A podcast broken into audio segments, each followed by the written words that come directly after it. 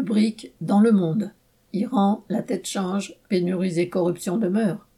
Vendredi 18 juin, Ebrahim Raisi, candidat ultra-conservateur, a été élu président de la République islamique d'Iran pour succéder au entre réformateur Hassan Rouhani, en poste depuis huit ans. Comme dans tous les pays, y compris les prétendues démocraties occidentales, les élections ne sont qu'un reflet déformé de l'opinion de la population. Avec 62% des suffrages exprimés pour un taux d'abstention de 51%, Raisi a obtenu le même nombre de voix qu'en 2017, où il avait été battu. Cette année, le Conseil des gardiens de la Constitution avait écarté la majorité des candidatures, dont les plus connues du camp dit réformateur. Avant de mobiliser les électeurs conservateurs qui soutiennent le régime issu de la révolution de 1979, soit 17 millions sur 59 millions d'inscrits, Raisi a d'abord été choisi par le guide suprême des ayatollahs, Ali Ramenei, dont il pourrait être le successeur. Actuel chef du pouvoir judiciaire, Raisi a supervisé la répression des manifestants contre la vie chère en novembre 2019 ou celle de divers opposants traqués jusqu'à l'étranger. Il a aussi participé en 1988, alors jeune juge, aux exécutions massives des militants ouvriers et de gauche emprisonnés dans les geôles iraniennes après avoir soutenu l'instauration de la République islamique. Le terme d'ultra-conservateur, voire de réactionnaire, lui convient certes très bien. Mais les termes de réformateur, conservateur, ultra-conservateur utilisés par les médias sont trompeurs.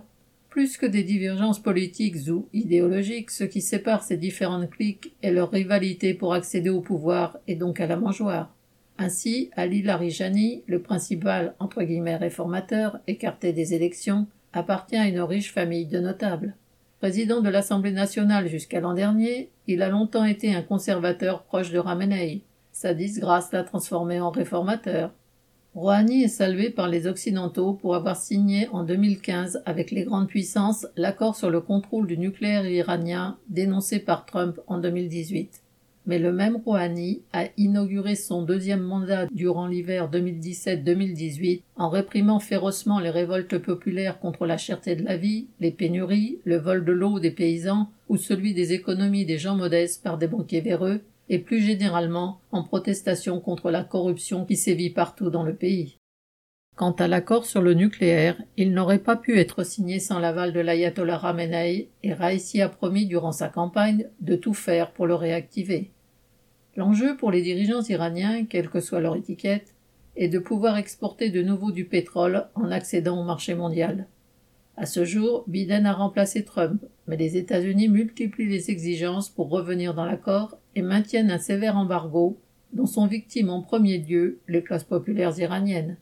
Cet embargo s'ajoute à la corruption générale et aux conséquences de la pandémie de Covid pour provoquer des pénuries de toutes les denrées importées, y compris les médicaments et les vaccins, et une flambée de tous les prix. L'abstention massive, notamment parmi les classes populaires, s'explique au moins autant par ces difficultés permanentes que par l'absence de candidats susceptibles de concurrencer celui du guide suprême. Xavier.